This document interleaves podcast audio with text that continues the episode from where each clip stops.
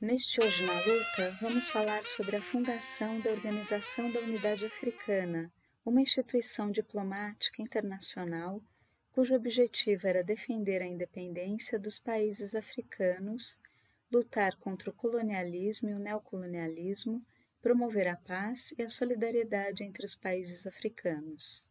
A configuração sócio-histórica do continente africano foi marcada por processos de dominação colonial e violência por parte das potências europeias ao longo de séculos.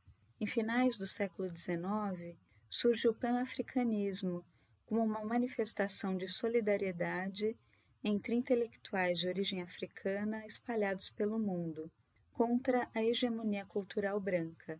Mas foi essencialmente a partir da Segunda Guerra Mundial que o pan-africanismo ganhou força apresentando-se como uma ideologia de defesa dos valores culturais de África e de contestação à ocupação e à repartição geopolítica do continente efetuadas pelas potências europeias. A partir de 1945, aumentam as pressões internacionais contra a colonização e a favor da autodeterminação dos povos africanos e asiáticos. É no cenário da Guerra Fria entre Estados Unidos da América e União Soviética, em que se darão as lutas por independência na África no pós-Segunda Guerra. A Organização da Unidade Africana teve suas raízes no pan-africanismo, tendo sido criada durante a reunião da Cúpula dos Estados Africanos Independentes, acontecida em Addis Abeba, capital da Etiópia, no dia 25 de maio de 1963. A organização também buscava autonomia do continente para a resolução dos seus próprios problemas sem interferências externas, além de uma forma de maior inserção internacional para a África.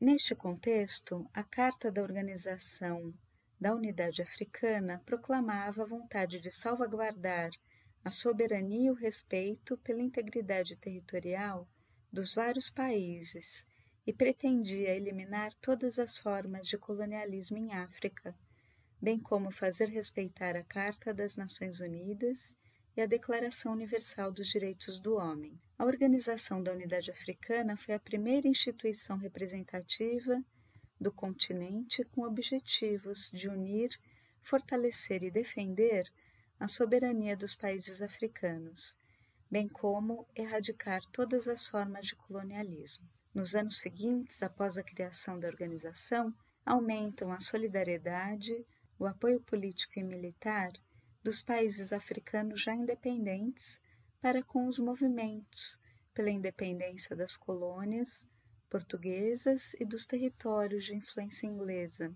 dominados por minorias brancas localizados no sul do continente africano.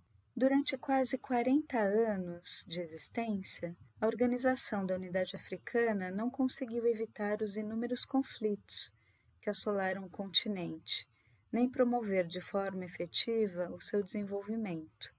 No entanto, ao manter o espírito de consenso e a tradição de uma presidência rotativa, a organização conseguiu manter a imagem de unidade e de vontade de progresso que lhe garantiu, por parte de vários blocos econômicos e políticos, apoio real para a resolução de vários problemas.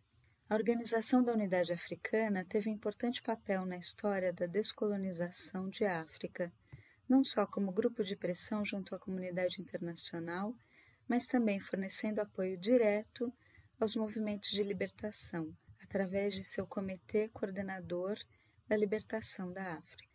Outro campo em que a organização atuou intensamente foi na luta contra o apartheid, regime baseado na segregação racial. Junto à Organização das Nações Unidas, foram obtidas sanções contra os governos da África do Sul e da Rodésia, e o regime do apartheid foi internacionalmente reconhecido como crime contra a humanidade, na Conferência de Teherã de 1968.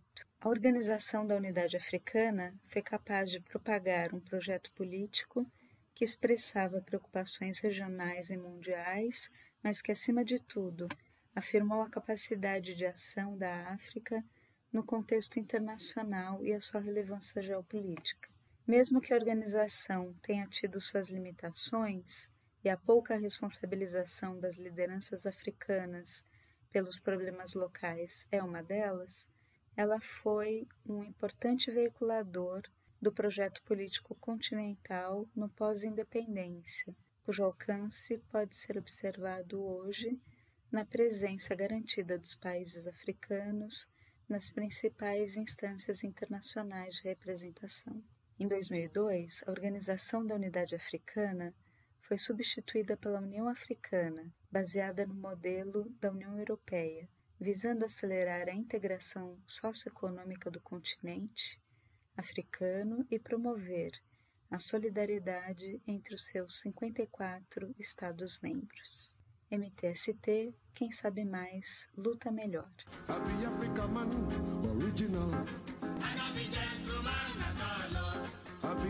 man, original.